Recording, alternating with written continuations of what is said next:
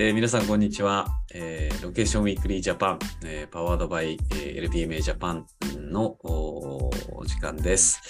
今日はですね、あの、技研商事インターナショナルの、えー、市川さんにお越しいただいてます。市川さん、よろしくお願いします。はい、こんにちは。よろしくお願いします。技研商事インターナショナルの市川と申します。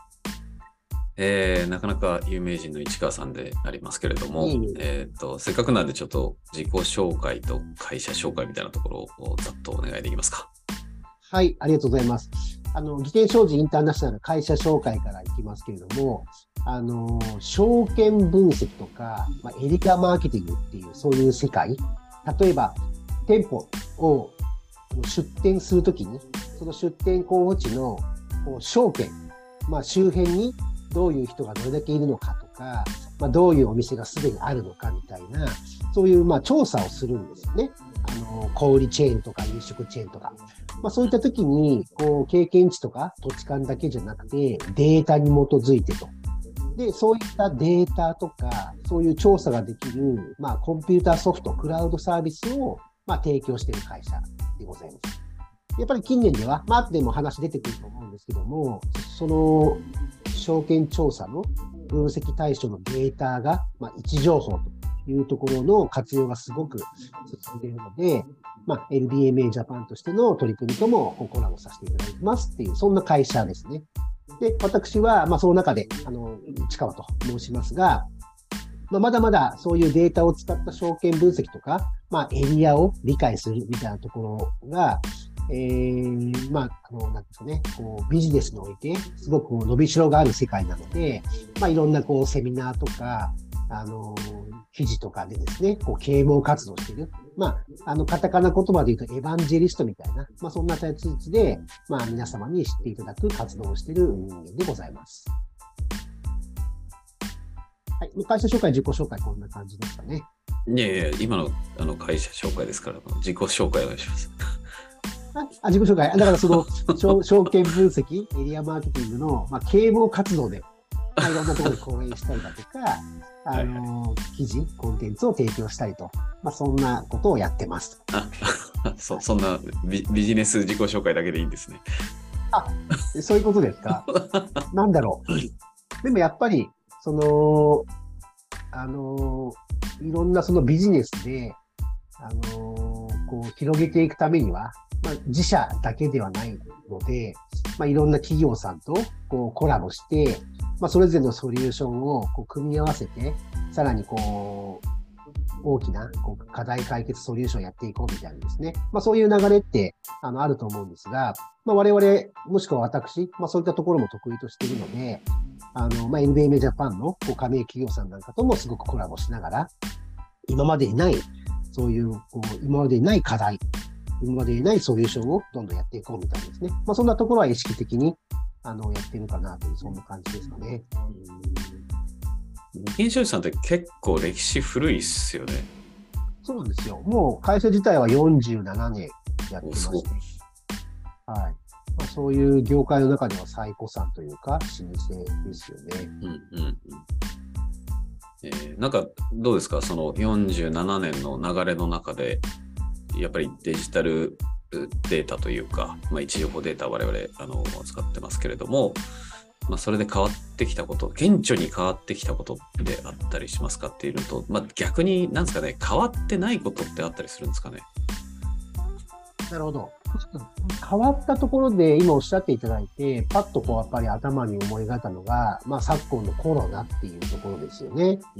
あのー、その前までは、こう、証券を知るとか、地域、エリアを知るっていうときに、まあ、国とかがやってる公的な統計データ、例えば国勢調査とか住民基本台帳とか、まあ、日本全国、こう細かい地域単位で、ここに人口が何人いるとか、まあそういうデータなわけですけどね。まあそういったものを使って、あ、マーケットボリュームあるんだとか、まあ、ターゲットがここにいるんでそこにチラシを巻こうみたいな、まあそういう分析まあ、そこから意思決定してアクションするみたいなことだったんですけども、やっぱりもうコロナになって、人が誰も外出しないとか、あのもしくは緊急事態宣言解除されて、人がここにわっと集まってきたみたいな、そういう従来型の公的な統計データではもうわからないことになってきているので、うんまあ、そういった時に、本当にまあ総じて位置情報ってこうタイムにデータの鮮度としたフレッシュじゃないですか。はい。まあ、そういったものを活用して、本当に現状を知るというところの、こう、うん用途がすごく増えてきたのかなというところですかね。うん。で、まあ、変わらないところっていうと、じゃあ、公的なそういう国勢調査みたいなものがもうダメで、位置情報が取って変わったかっていうと、もちろんそんなこと実はなくてですね。うん位置情報はそういうこうフレッシュなデータで、あの時間帯とか曜日みたいな、まあ、そういうこう細かい理由度でこう地域を分析できるようになったんですけども、やっぱり、あのー位置情報だけでもまた物物足りないというか、こう、企業の持っているこう課題を解決する解が得られないっていうシーンに直面することもあってですね。なので、まあ、これからはっていうか、まあ、今はっていう感じなんですけども、そういったいろんなデータと位置情報を組み合わせてこう分析するっていうところが、まあ、本質というか王道になってきているのかなって感じますね。いろんなデータって、なんか、いくつか事例挙げていただけたりします？はいはいはいはい。あの、公的な統計データはもちろんのこと、こうオルタナティブデータみたいなキーワードあると思うんですね。オルタナティブ。こう、あのー、代替手段とか、まあそういう直訳の意味ですけども、あのーいろんなこう、データが世の中に溢れていて、まあそういうデータホルダー企業がいっぱいあるわけですよね。まあ、はいそういった企業さんたちが、まあ、マーケティングに使えるように、こうそういうデータをこう流通させ始めているわけです。まあ、その中で位置情報もその一つだと思うんですけども、はい。他にじゃあどんなオルタナティブデータがあるのっていうと、うん例えば衛星写真とかですね。写真ですか？はい。ちょっとその例なんかで言いますと、まあ、ちょっと海外のね、よくこう記事になっている例ですけども、衛星写真であの自動車メーカーのテスラの工場を写してますと。で、その工場の従業員用の駐車場にこう車がいっぱい止まってますと。うんうん昔は止まってなかったけど、最近車いっぱい止まってるぞ。ってことは、工場の生産稼働が増やしてんだろうな。うんうんなるほど。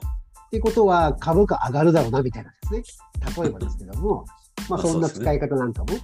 はいあ。の新しいこうね、オルタナティブデータの使い方ですし、ああとは衛星写真だけじゃなくて、例えばクレジットカードの決済情報。ーうん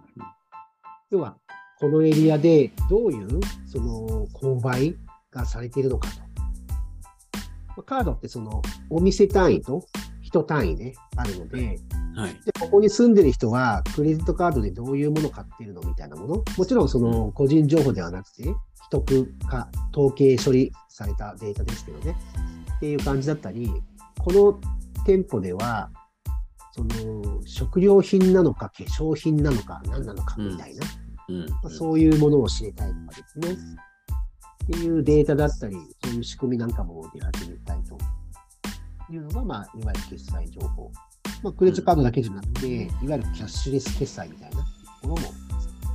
これからどんどん出てくるんだろうなって感じですよね。うん。なるほど。どどうなんですかね、その一企業として、まあ、自社でその自分のお客さんのデータを持ってらっしゃると思うんですよね。いわゆるファーストパーティーデータと呼ばれるもので、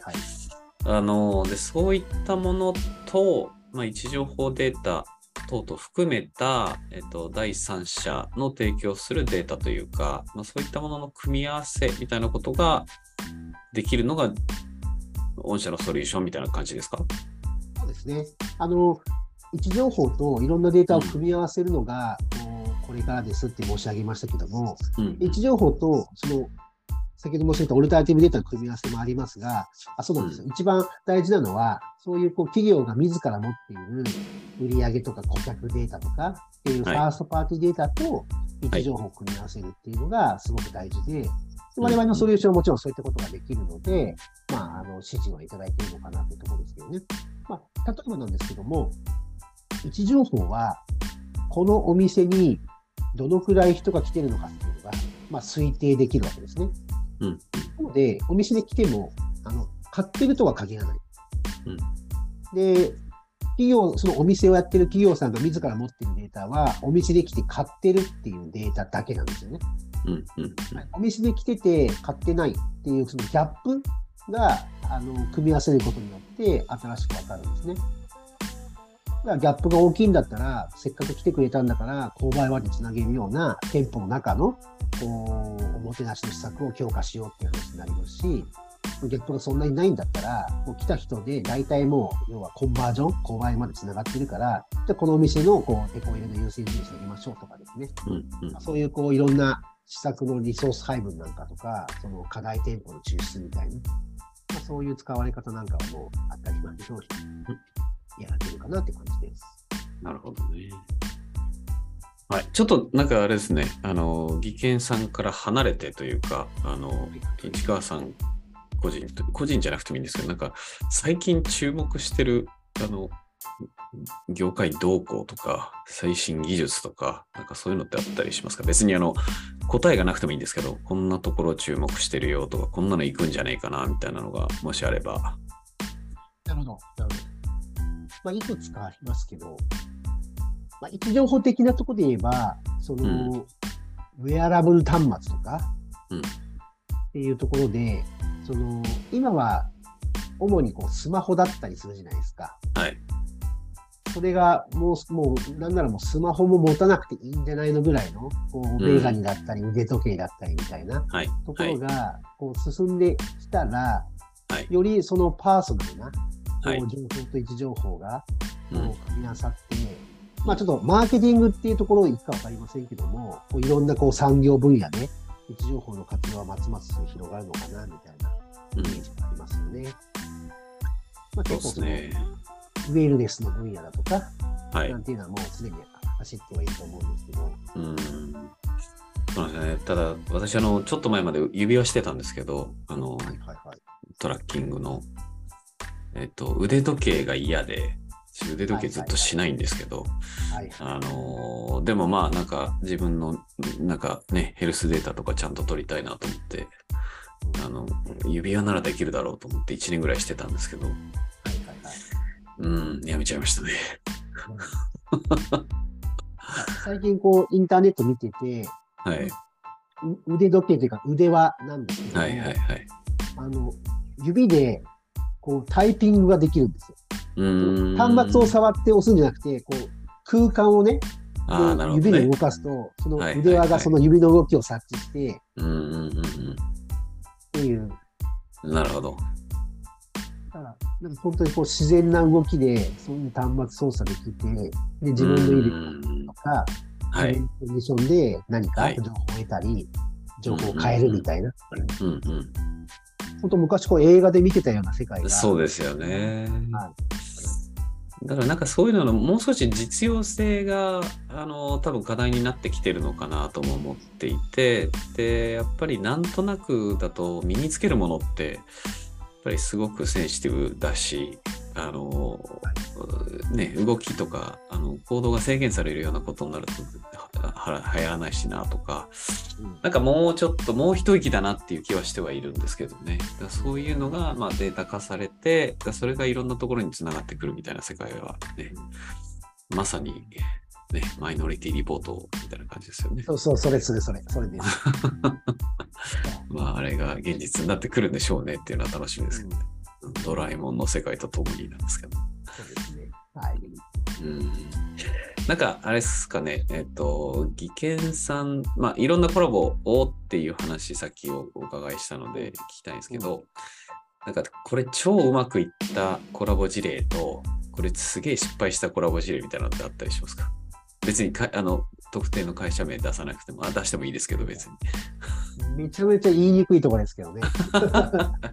まあやっぱりその位置情報、あの、うんそもそも我々、ちょっと説明足りてはなかったかもしれませんが、こう証券分析とか地域を分析する、そのデータとその仕組みをこう提供している会社って申し上げましたが、うんその仕組みのところなんかは GIS っていう、まあ、分野があるんですね。ジオグラフィック・インフォメーション・システム。はいまあ、地図情報システムと。あ地図情報システム業界というのが、まあ、日本では30数年ぐらい前からと言われている中で、あのーその GIS で分析するデータとして位置情報と。で、位置情報の提供の仕方もね、こういろいろあると思うんですが、そういうこう、ユーザー企業が自ら自分でそういう分析ツールで位置情報を触るということを始めたのは、多分日本初が当社だと思うんですね。うん。で、あの、あの、某企業様とのコラボしたやつは、もう2005年ぐらいにリリースしましたし、また別の某企業様とコラボしたやつも、まあ、2016年ぐらいから、あの、やってますよ、という感じなんですよね。そういうこうパッケージ分析システムっていう意味では、すごく成功体験かなと。うん。ねたまたまそのコロナというところもあって、うん。えーやっぱりこうテレビニュースとかで位置情報っていうところがこう認知が拡大したじゃないですか、明らかに。はい。はい。それもこうビジネス分野でもそうで、でそういう分析ツールの存在してもらって、導入がものすごいあの進んだというところはありますね。失敗体験はもう、ゾウムゾウいっぱいありますけども、なんか、なんか具体的なのくださいよ、一個。はい。あの、自分で言うのもなんですが、はい情報感度が良すぎてですね、はい時代がついてこなかったと。時代のせいにした。そうそうそうそう、あるんです。例えば、その地図にいろんなこう POI、お店の情報とか、うんで、そこの属性、例えば口コミとか営業時間とか、でそういうこう情報サービスを我々何年だろう、1990年ぐらい、おー早っ。実はやってたんです。はい。で、いろんなこう店舗やってる企業さんにお宅の情報を載せませんかと、の結果載せていいですかみたいな。えーえ、載せるって何ですか？だってその時、ろくにインターネットもないじゃないですか。そうです、そうです。だから本当にもう、あの、インターネットが始まったぐらいの時に、はい。我々も地図システムやってるんで、地図にいろんな情報を載っけたら、そのみんな喜ぶだろうと。で、えー交通マンに喜んでもらいつつ、まあはいそこでこう人が集まったら、広告モデルやろうかなみたいな。うんうんうん。ただ、やっぱりあのそそもそもスマホもないですしね。はい。っていうところで、あれだったんですけど。今ではもうそんなもん当たり前じゃないですか。まあそうですね。でもすごいですね。90年にそんなことやろうと思ってたのはすごいですね。そうですよね。まあ、とか、あと今、Google マップとか Google Earth、はい。こう、地図が、その、こう、立体的にこう、ぐりぐり動くじゃないですか、ストリートビューとか。はい。はい。はい。あの辺の、こう、要素技術を持っている、こう、企業があってですね。はいで、結果的にその Google さんが買収したわけですけど、はい。そこ、そこの技術に地図乗っけようみたいな、はい。いうのに、実は我々絡んでてですね。うーん。はい、だからその、その要素技術持っている会社と資本提携とかでもしておけば、グローバルに当社の認知度も高まったかなみたいな、うんうんうんそんななんか思い出もありますけどね。うん。なるほどね。まあ、次、またね、次の波を捕まえればいいだけの話ですから。そうですね。はい。そういう、なんか、新しいことをどんどんチャラチャレンジしていく中で、うん何かは、こう、当たり前のこうスタンダードになっていくんですよね。はい。スタンダードうんに、こう、できるように、こう常にこうチャチャレンジしていきたいなみたいな、そんな感じで思ってますけどね。はいました。ちょっとじゃあ、えっと、せっかくなんで最後に、あの、なんか最新情報あります？技研さんの。はい、ありがとうございます。そうですよね、その最新情報だけに、ちょっとこう、言えないところがたくさんあるんですけども、どうしましょうか、ね。だ大丈夫ですよ。言ってもらっちゃって。はい。はいあの、まあ、いろんな企業さんとコラボしてますの中で、また一つ新しい取り組み、あの、この、うん夏頃、7月頃ですかね、に発表するべく、ちょっと準備しているんです。なるほど。証券分析だけじゃなくて、その結果で具体的な、こう、打ち手みたいなところまで一気通過にできる。まあ、ちょっと情報としてはここまでですが、あの、はい例えば、あの、LBMA ジャパンとあのコラボして、あの7月にですね、あのハイブリッド型のイベント、こうオフラインのあのとオンラインのカンファレンスを、ね、企画してますので、まあ、はいそこで発表できるかなとおいうところですね。楽しみですね。